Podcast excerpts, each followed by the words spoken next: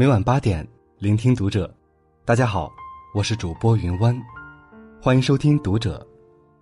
今天给大家带来的文章来自陈阿咪的《没事早点睡，有空多挣钱》。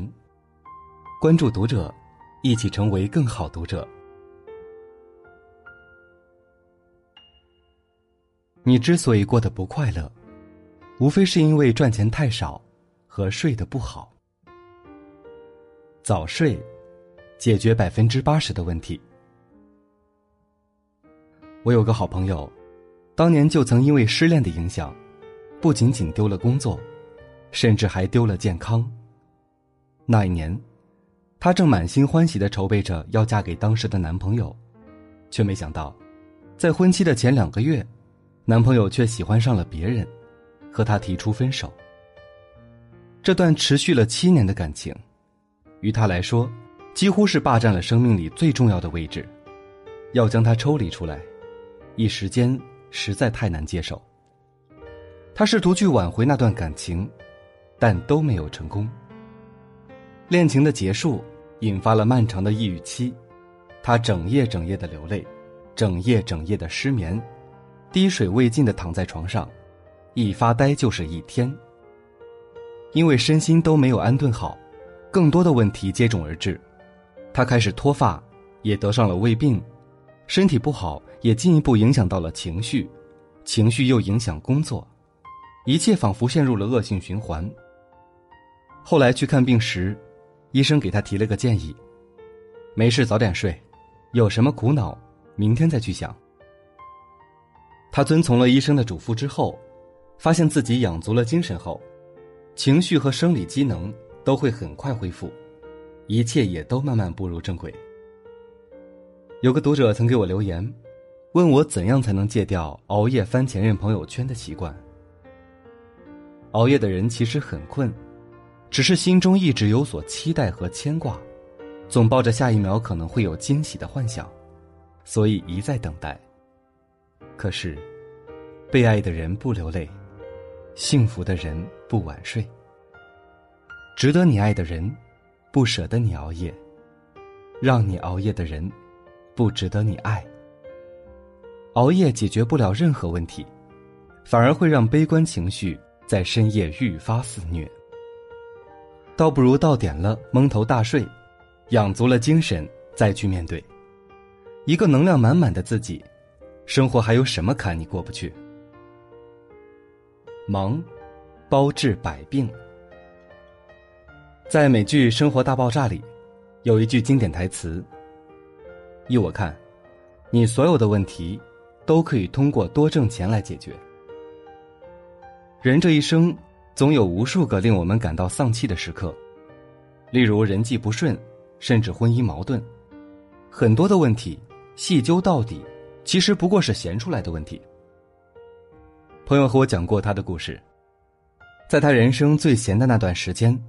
恰恰是她最困顿的时期，在孩子去外地上学，丈夫业务拓展频繁出差后，她一个人闲赋在家。表面虽然看起来很悠哉，但事实上，她的内心焦虑无比。她会频繁的给孩子打电话，最后孩子抱怨她太烦，她低声下气的问丈夫近况，催促他快点回家，丈夫的语气逐渐冷淡。她开始格外关注别人家出轨、劈腿的八卦，并情不自禁的怀疑自己的丈夫，生出莫须有的恐惧。她会把焦虑的情绪也传递给她的亲人和朋友，对小事耿耿于怀，身上充满了负能量。遇到紧急花钱的事，总是可以轻易的挑起她最敏感的神经。终于，在一次和丈夫的大吵之后，经过一场反思。他决定重拾技能，投入职场。如今，他已经在原来的岗位上干得风生水起，再也不是从前那个焦虑的家庭主妇了。当你有钱有事业的时候，你的格局也会相应的拓宽很多。你不会被家里的四方天地所局限，被鸡毛蒜皮的小事气到跳脚。拥有了自己的精神世界后。你就可以去探索广阔无垠的碧海蓝天。那时的你，没空去猜刚刚那个女人为什么白了你一眼，也没空去追踪丈夫昨晚为什么晚一个小时回家，更没空给亲友打电话抱怨生活的琐碎。相反，你手里有活，车里有油，兜里有钱，手机有电，而你有的是满满的充实感和安全感。忙碌和早睡是治愈心急的良方。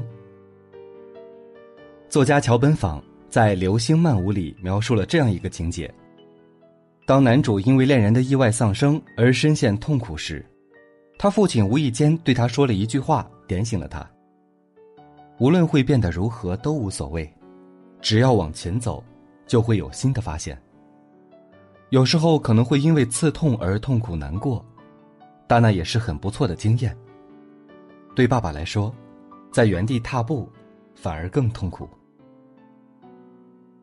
光靠想也改变不了什么，干脆养足精神再说。只害怕也解决不了问题，干脆靠自己迎难而上。当你又忙又美的时候，真的没有时间忧伤。不再为一点小事伤心动怒。也不再为一些小人愤愤不平，摆脱你所厌恶的人或事的最好方法，莫过于你努力跳出那个令你疲惫的圈子。有句话说得好，所谓的好日子，不过吃好睡好，所爱之人，全部安好。福南说，这个世界上，并不一定每个人都有条件或者运气，活成比其他人更出色的人。但是比起物质和社会地位的提升，我更希望，即便就是个普通人，开普通的车，住普通的小区，我们不管遇到多大的难，都能始终追寻生命里最光彩的一面，不带任何戾气，活得上进且平和。没事早点睡，有空多挣钱。最后你会发现。那些曾经以为过不去的坎，居然都顺利的过去了。好，今天的文章就分享到这里，感谢您的收听。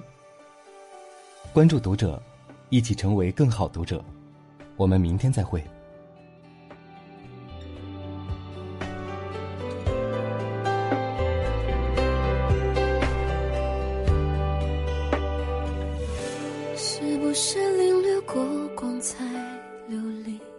就希望少一点纸醉金迷，最开始的人，别有用的心，此刻都没了力气。是不是拥抱着太多回忆，便疏远了与明天的距离？相爱的目的，分手的原因，正在拖延着我和。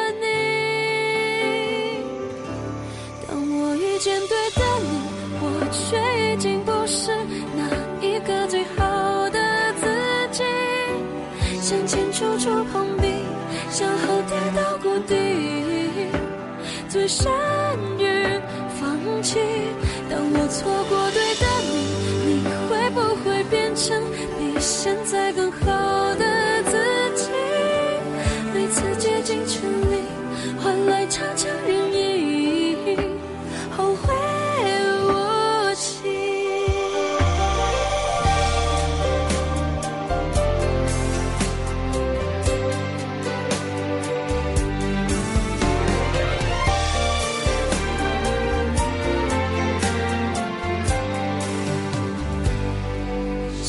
是领略过光彩流离，就。希望少一点纸醉金迷，最开始的人，别有用的心，此刻都没了力气。是不是拥抱